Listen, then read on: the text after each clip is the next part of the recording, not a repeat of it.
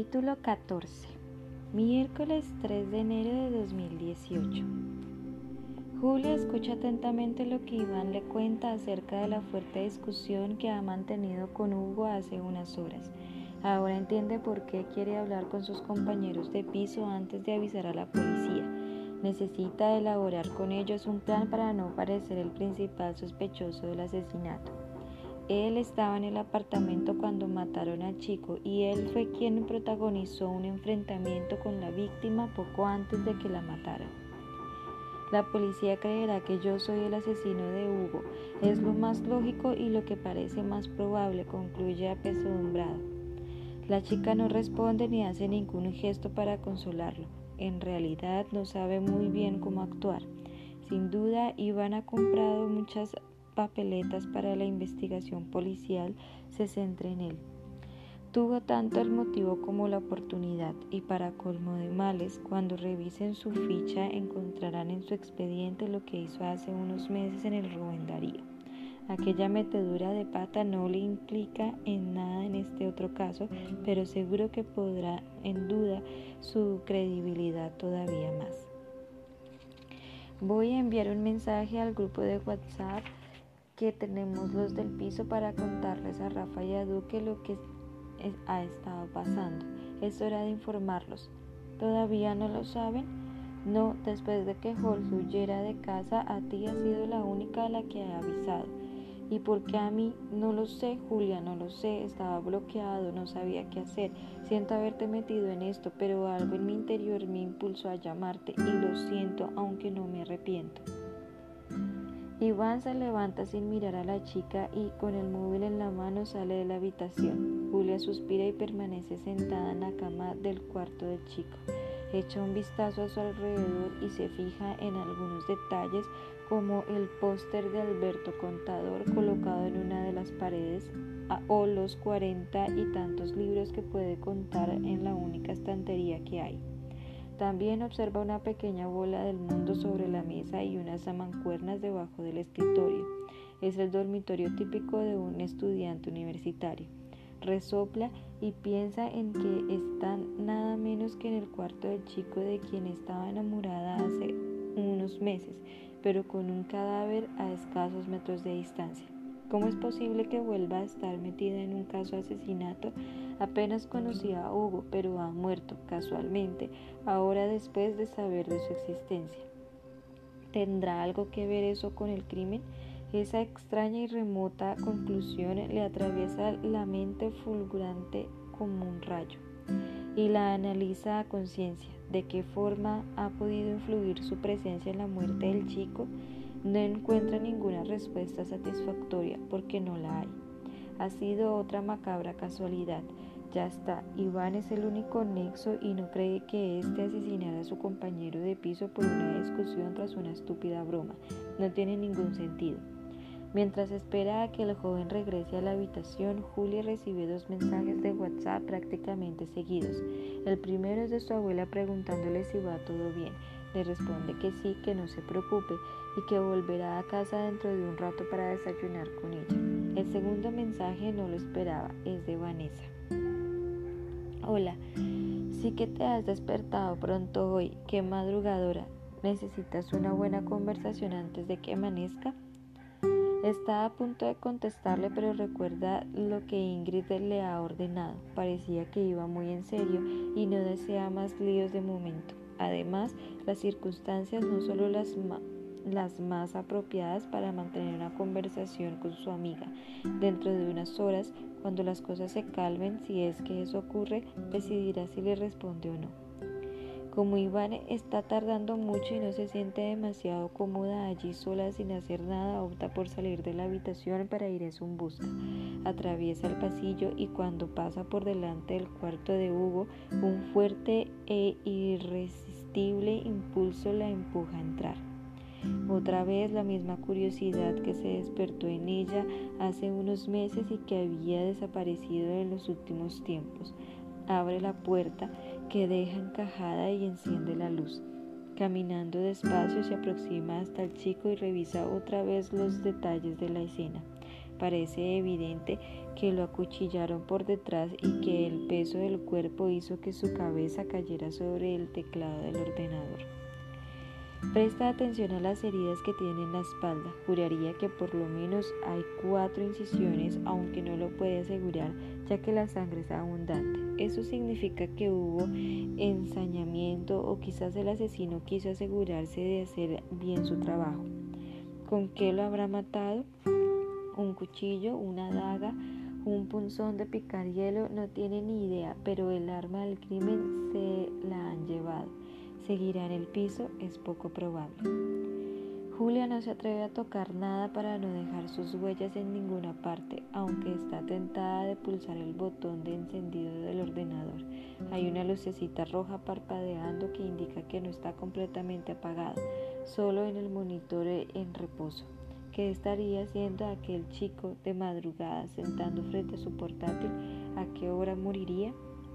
Demasiadas preguntas pendientes que seguro que la Policía Nacional y la científica resolverían a las primeras de cambio. A la joven entonces se le ocurre otra cosa y el móvil no lo ve. Recuerda los casos de Aurora y de Patricia, en ambos los teléfonos desaparecieron del escenario del crimen. Ha sucedido lo mismo esta vez. Julia se acerca a la cama de Hugo, que está deshecha. Bingo, a la primera. Allí está el móvil que sobresale bajo la almohada. No lo coge ni tampoco lo toca. Sabe que se va a hacer una prueba fundamental para la investigación. El contenido del teléfono de Hugo tal vez revele alguna información importante, un contenido que inevitablemente la implicará ya que hay llamadas y mensajes de WhatsApp entre ambos. ¿Y si se lo lleva? De repente, la puerta de la habitación se abre. La chica espera a Iván. Sin embargo, no es él. Julia contempla a, unos un tipo grandulón con el pelo rizado, cortado por los hombros y vestido de una manera muy peculiar. Él también parece sorprendido. ¿Qué haces tú aquí? pregunta el muchacho que desvía rápidamente la mirada hacia el cuerpo de Hugo. Joder, joder. Y sin decir nada más, el chico se marcha al cuarto apresuradamente. Julia reacciona deprisa y va tras él. Lo sigue hasta el salón donde encuentra sentado en el sofá Iván que habla por teléfono. Ahora nos vemos, dice el chico a su interlocutor en cuanto aparece su compañero de piso y la chica. ¿Ya os habéis conocido? les pregunta nada más colgar. Julia y el joven del pelo rizado se miran y ninguno asiente. Iván se pone de pie y los presenta. Este es Jorge, uno de los chicos con los que vivo. Esta es Julia, ya lo sé, me has enseñado muchas fotos de ella. Los ojos de la joven se abren de par en par y después lanza una mirada acusatoria a Iván. Por lo visto, todos en ese piso la conocen muy bien. Se dispone a protestar, pero es Jorge quien continúa hablando. ¿Has llamado a la policía? No, todavía no. Estoy esperando a que vengan Rafa y Duque. Entre todos decidiremos qué hacer. ¿Y qué vamos a hacer, tío? ¿Hay otra opción que no sea llamar a la poli? No lo sé, Jorge. Primero quiero hablar con todos, dice Iván. Julia sigue viéndolo muy nervioso. ¿Por qué saliste corriendo? Porque pensé que te lo habías cargado tú y que ibas a ir por mí. ¿Yo? ¿Pensabas que yo lo había asesinado? Claro, tío, solo estábamos tú y yo en el piso, y si no fui yo, yo no lo hice, exclama alterado Iván. Pues yo tampoco, asegura Jorge, más alterado aún. ¿Y entonces quién ha asesinado a Hugo? Julia escucha la conversación entre los dos chicos sin intervenir mientras piensa en varias posibilidades. No cuenta con demasiada información para dar un veredicto. Los dos parecen sinceros aunque ya no se fía de nadie. Si ellos no han hecho nada, ¿quién lo hizo? A lo mejor la respuesta está en la persona que acompañó a Hugo la que entró con él en su habitación. Oye, Jorge, ¿tú escuchaste que Hugo llegara con alguien cuando regresó por la noche? Interrumpe Julia la charla entre los dos chicos que empezaba a repetirse. No, no escuché nada. Cuando duerme podría estallar una bomba atómica a su lado y no se despertaría, Clara Iván. Yo estoy seguro de que Hugo no volvió solo a casa y de que entró en su habitación con alguien. ¿Sí? Ni idea, tío. No oí nada de nada. Me desperté cuando me llamaste para avisarme de lo que había pasado. Me costó un poco reaccionar y distinguir que aquello no era un sueño. Cuando me di cuenta de que era real, me puse las deportivas y salí pintado del piso. Por suerte, esta pijama parece un chandal y no he dado mucho el cante en la calle. Eso sí, he pasado un frío tremendo. No te llevaste ni el móvil. No, con las prisas se me olvidó en el cuarto, explica Jorge, que se rasca el interior de barba que se está dejando. He vuelto cuando he pensado que no tenía mucho sentido que quisieras matarme si no lo habías hecho mientras dormía, aunque no las tenía todas conmigo. ¿En serio? Sí, tío, en serio.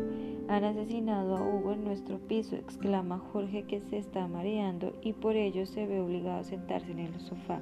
¿Cómo voy a pensar en claridad? Está muerto ahí al lado, en su habitación. Han asesinado a Hugo en nuestra propia casa, delante de nuestras narices. Es una locura. Tanto Iván como Julia le dice a Jorge que deje de gritar o despertará a los vecinos. El joven del cabello rizado ha perdido el control por completo y cabecea adelante y atrás muy nervioso. Voy a traerte un vaso de agua, dice Iván antes de salir corriendo hacia la cocina. Julia se sienta al lado de Jorge para pedirle que se calme y decirle que necesita estar tranquilo para afrontar la situación. El joven le escucha con atención, aunque sigue sin conseguir que remita su ataque de pánico. Bueno, imagino que ya lo sabrás, pero yo he vivido algo similar a lo que estás viviendo tú ahora, le comenta la chica, que usa un tono dulce y pausado para dirigirse a él. De hecho, creo que todavía lo estoy superando, pero tienes que relajarte, Jorge, que esto no pueda contigo. Está muerto en su habitación, ¿cómo no va a poder conmigo? ¿Cómo lo asimilo? No puedes asimilarlo, todavía no, por lo menos. Iván aparece con un vaso de agua y se lo da a su compañero de piso. Este se lo bebe entero de dos tragos. ¿Hay cámaras en el edificio? le pregunta Julia a Iván. Me parece que solo hay una en la entrada, pero no funciona desde hace años. Aunque está recién pintado, este bloque de piso es bastante antiguo, responde el joven y se fija en su amigo. ¿Quieres que te traiga otro vaso de agua? Jorge niega con la cabeza y se echa hacia atrás en el sofá estira las piernas que apoya en la mesita ubicada en el centro del salón. Sigue algo mareado, aunque poco a poco va sintiéndose mejor. Si funcionara esa cámara habría grabado a quien vino con Hugo, asegura la chica. Es una lástima que no funcione. En esa grabación tendríamos al posible asesino o asesina. No habría sido tan sencillo. El ascensor se puede coger desde el garaje y subir desde ahí directamente hasta nuestra planta. Si Hugo salió y regresó en su coche, seguro que la cámara no lo habría grabado. No hay ninguna en el garaje. ¿Tenía coche? Yo lo conocí en el metro. Iván duda un instante antes de responder. Mira a Jorge que tiene los ojos cerrados y está resoplando, intentando regular su respiración. Tenía coche, un Opel Astra rojo que debe de estar aparcado ahora en el garaje del edificio, pero en ocasiones usaba el transporte público para desplazarse por la ciudad, le resultaba más cómodo. Tío, dile la verdad, susurra Jorge, no le mientas. Ahora, ¿qué más da? Es justo que lo sepa. ¿Que sepa qué? ¿Qué verdad? Pregunta confusa Julia mientras clava sus ojos en Iván, que se remueve incómodo en el sillón. Eres un bocazas. Debes saberlo, cuéntaselo ya. La mirada de Julia fulmina a Iván que no sabe dónde meterse. Insulta de nuevo a su amigo en voz baja y se echa hacia adelante. Junta las manos y se pone serio. Tenía algo importante que revelarle a aquella joven y lo hace sin rodeos. Hugo te hackeó el móvil. El encuentro en el metro no fue casual. Sabía que venías. Los dos lo sabíamos.